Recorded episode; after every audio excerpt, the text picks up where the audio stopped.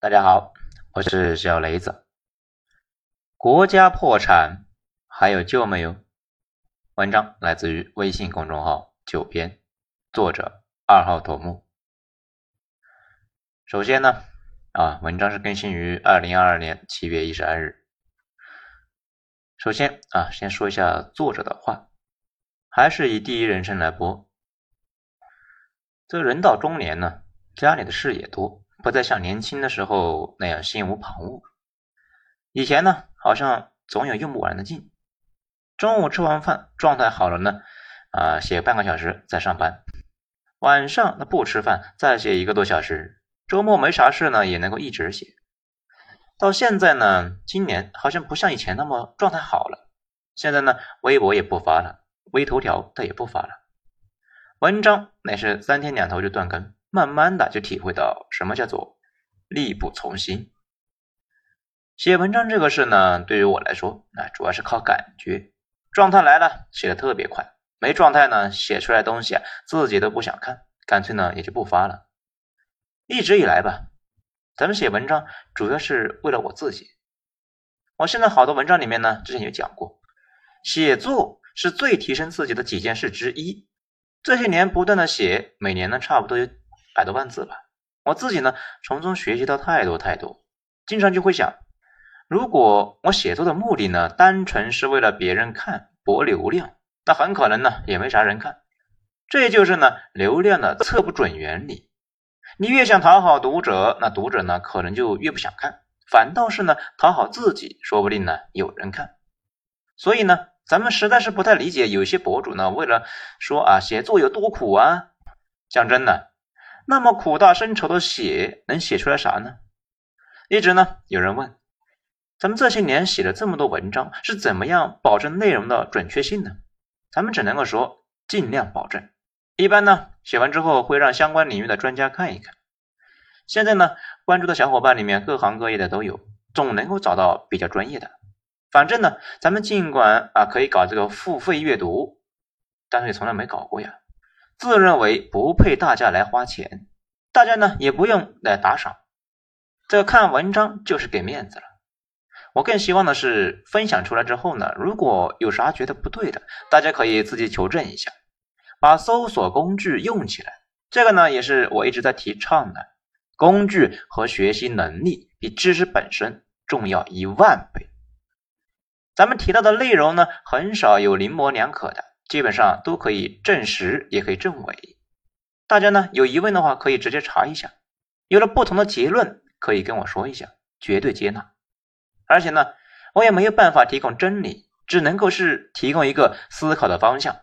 如果大家将来阅读过程中呢，把我说的给证伪了，那也是一种进步啊。至于有人骂我什么的啊，大家呢也不用听我去辩解，也不用呢特意来啊私信告诉我。真的不在乎，我们这些小镇做题家们一路走过来，那早就水火不侵。尤其呢，我是微博时代过来的，早年经常说这些政治不正确的话，一天能被骂上上万条，那是常有的事。早就不在乎几只苍蝇叫了。再说了，在自媒体江湖里边有一个潜规则：不骂不火呀。事实上，每次有人骂我呢，咱们这边粉丝啊，那就会暴涨。有些职业自媒体呢，干脆就招黑来博出圈。这个呢，也是我想跟年轻的小伙伴说的话。咱们早些年最失误的事情，就是太爱面子了，太在乎别人的评价，纠结过，也错过了不少机会。后来呢，慢慢的明白了，有些人吧，他一事无成，这辈子呢，最擅长的就是背后嚼舌头。你理他，哎，他就赢了。你把他的话呢当回事。你呢就会变得跟他一样废物，最后啊啥也别干了。最好的选择就是忽略掉那些苍蝇。这些年骂我的人也有一些，我从来没有写文章跟他对骂过，不值呀。也希望大家不要理会生活中的苍蝇，好好过日子，不要跟苍蝇怄气呀。多看他一眼你就输了。做事要紧，不要在乎别人的评论。你做的事情呢，哪怕是有一点点的价值。肯定是躲不过那些长舌人的攻击的，不要理会就是了。好，把这句话呢记一下，过几十年呢你会感谢我的。好，咱们下面呢说正题啊。这两天呢，看了一下，小斯这个国家破产这个事呢，可以聊。那其他博主呢，他们都关注这个小斯是怎么破产的。咱们觉得小斯这种国家破产呢，不值得专门写一篇。咱们尝试呢来说一说国家破产这个事到底是咋回事。其实呢，国家破产并不稀奇。最近这些年破产的国家呢一大堆啊，冰岛啊、希腊呀。阿根廷还有北极熊等等等等，都有过破产的经历。破产这个词呢，听着好像挺严重的，其实也就那样。一般来讲呢，就是啊，没有外汇了，欠别人的钱呢还不上了。欠钱这个事呢，分为两种，一种是欠自己的钱，叫内债；一种呢是欠别的国家的钱，叫外债。这内债呢，好理解，一般是向银行和金融机构借钱。这些钱呢，都是老百姓存进去的。如果是政府欠的，正常来讲呢，那是没有违约一说的。如果急眼了，那可以多印一些钱还债嘛，苦一苦百姓嘛。只是呢，代价也很大，容易引发通胀失控。常凯申呢就是这么做的。后来通货膨胀把国家给打崩了。前段时间呢，岛国国债那个事闹得沸沸扬扬的。其实呢，他们也是内债占据绝对大头，现在啊也不打仗。一时半会呢死不了。外债比较复杂，一般呢是向国外借，比如大家熟知的美元债什么的。这里呢就有个问题：如果我是一个政府，我欠了一屁股的钱，我不还了，你能把我怎么办呢？这个得分人，主要啊是看你们国家对别的国家依赖大不大。一般来讲呢，不会有军舰上门讨债的。但如果你依赖别人严重的话，那就算没有军舰上门，那也是痛苦不堪的。因为国家欠钱这个事儿呢，很少欠别的国家政府，而是呢欠别的国家的金融机构。比如北极熊现在呢是欠漂亮国很多钱，并不是呢欠漂亮国政府啊，而是欠摩根大通和高盛这些金融机构。国家呢一般是不会为了金融机构啊去跟别的国家开战的。咱们想了一想，没想出相关的案例。但是呢，并不代表你不还钱就能够好过，因为基本上呢，没有一个国家能够完全不依赖世界经济，这就要了命了。你不还钱可能会非常痛苦，为什么呢？来，大家听完这个应该就懂了。首先，这个债呢是消除不掉的，一直都在那里，并且呢还有利息一直在增长，这就好像你的信用卡有欠款，你装作不存在，但是那玩意呢一直都在不断的积累。迟早有一天呢，会找到你，这一点很关键。债只能够商量减免啊，我国呢之前减免过非洲的债务啊，但是呢绝对躲不掉，人死债消。这国家呢没有死一说啊，人家不给你减免，你就一直欠着。下次有事情呢要跟对方做买卖，人家第一件事情就是要钱，这个和咱们老百姓之间的情况差不多。就算你们国家换了政府，那个钱呢还是得照付。那你可能觉得，嗯，这个是不是有点过分了？前朝欠的钱，本朝还，合适吗？嗯，当然合适了。比如前苏联崩溃之后，欠了九百六十亿美元的债务，这些债务呢，主要被北极熊给继承了。北极熊呢，一直到二零一七年才还完。有很多人不理解啊，北极熊为什么要做这个冤大头呢？其实啊，也没啥难懂的。北极熊想继承苏联在联合国的和国际上的地位，以及呢苏联海外资产。别的国家呢欠苏联的钱也要还给北极熊，所以啊，北极熊把债务结了，也就是呢权利和义务是相对等的。举别人的例子呢，大家可能会感触不深啊。来，咱们举自己的。我国这些年在海外那些动乱国家有大量的投资。那些国家呢，动辄政府倒台，新政府上台之后啊，一般都会承认我国的投资，并且呢，表示借的钱啊都要如数归还，因为我国呢借钱是借给你们国家的，你们国家换了个领导，那就不还钱了，是不是有病呢？啊？当然呢，国家之间打交道，那不可能靠这个道德说教，也不能够靠质问对方有没有病，主要呢是你只要在这个地球村上混。那就基本上躲不开中美这样的大国，那迟早有办法要回来，而且还本付息。所以这些年违约的事情很少了，一般呢，他们出了事会商量一下，能不能够利息低一些呢？其次呢，你欠了别人的钱，如果有能耐不再借钱，那日子应该是不受影响的。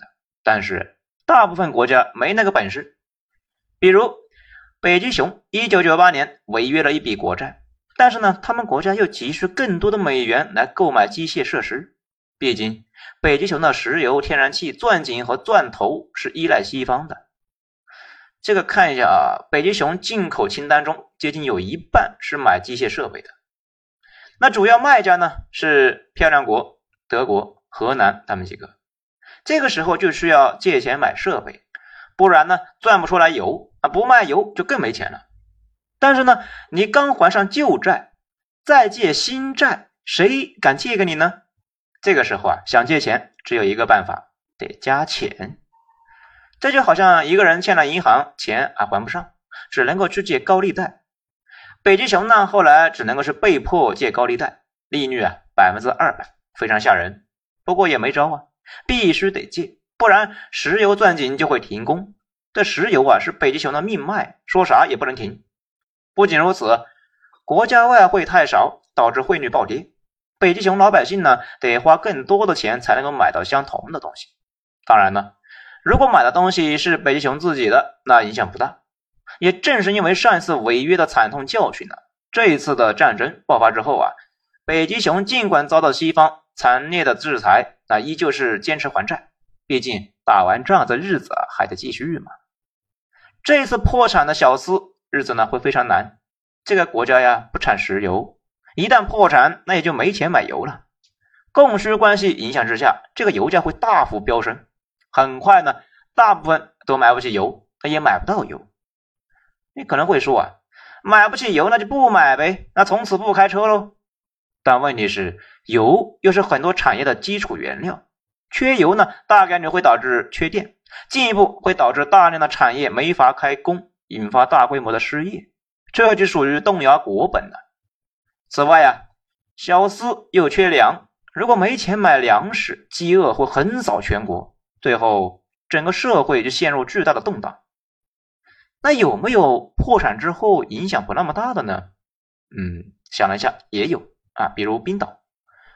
冰岛呢，在二零零七年之前借钱买漂亮国人的这个理财产品啊，当时呢，看着华尔街玩次贷玩的是风生水起啊，他们也想赚那个钱，于是呢。从英国和荷兰借了不少钱去漂亮国炒股吃差价，这没想到漂亮国呢爆雷了，冰岛人赔的是一塌糊涂。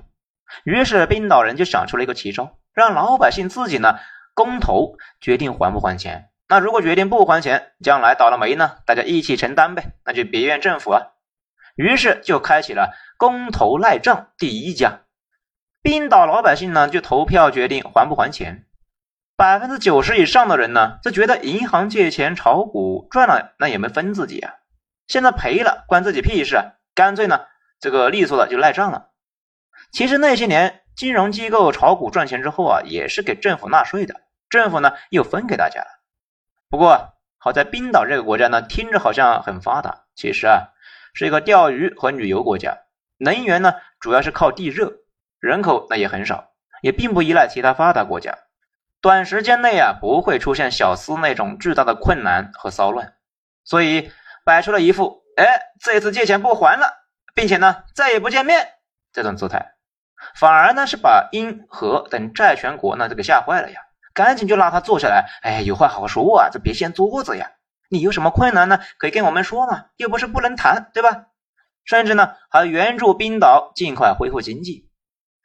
冰岛这副造型呢，像不像有些人撸了小贷，坚决不还钱？最后啊，小贷公司急眼了呀，就说：“哎，大哥，您多少还点吧。”但是呢，上面呢，咱们也说了，欠钱这种事啊，你不还就一直在那里挂着，它也不是个事。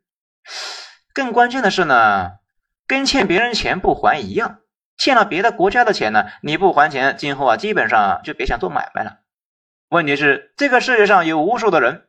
可是呢，国家只有那么一些，对外借钱那就更少了，就那么几个。国际上做买卖根本就躲不开英荷两国。冰岛这个国家呢，也知道自己呢靠钓鱼啊赚不到啥钱，今后啊还是得继续玩金融。那就得尽快还钱，恢复信用。于是，金岛经济恢复之后，英荷就开出了优惠条件。冰岛说啊，是愿意慢慢还啊，一千多亿的欧元债务呢，准备每年还二三十亿，利率呢是百分之三。现在正在打工还钱，预计呢需要用一代人的时间。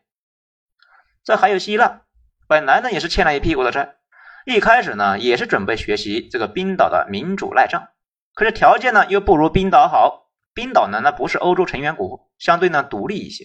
希腊不行了，加入欧元区的时候把印钞机砸了，而且呢也没了配套人才，想印钱单过都不行呢。看到希腊想学冰岛赖账，这欧洲央行呢怒了呀。希腊的 ATM 机里面呢那都取不出钱，老百姓太痛苦。希腊政府呢那只好乖乖的回到谈判桌上啊，被那几个大佬来修理。后来被一顿折腾，希腊呢认怂，准备啊踏踏实实的还钱。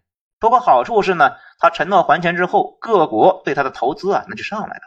因为希腊确实有一些很好的资产，那比如他有无数的漂亮岛屿，这些年跟中国搞好关系，那又是租港口啊，又是吸引中国投资移民。去年他们的财政部长说是啊，终于把二零零七年欠的钱还完了。这比较倒霉的呢是阿根廷，这个国家呢，每隔几年破产一次。到现在已经是九次还不上钱，每次还不上钱啊就被人修理，借钱的利率呢那就越来越高，这也是正常啊。你连续几次不按时给花呗还钱，后续再借钱，利息呢就会上升。现在阿根廷就跟个赌棍一样，欠了一屁股的高利贷，日常还不上，每次违约都导致接下来的借钱利率暴涨啊，更还不起。过一段时间继续违约，现在的阿根廷呢是习惯性破产。可是呢，他又是极度依赖国际贸易，国际上又不认可阿根廷的货币，所以只能够是一直借高利贷来度日。这看着吧，阿根廷呢，说不定近期那就得再破产一次。那有没有国家做的很绝，以至于呢，大家拿他也没有办法呢？嗯，还真有，就是朝鲜。朝鲜呢，最大的优势就是它并不依赖其他国家，大家呢也拿它没办法。大家都知道啊。苏联解体之前，朝鲜过得还不错，主要是因为啊，当时苏联和东欧国家给他低息贷款，苏联低价卖给他石油。东欧剧变之后，贷款没了，石油不卖了，朝鲜呢欠的钱到现在也还没还完。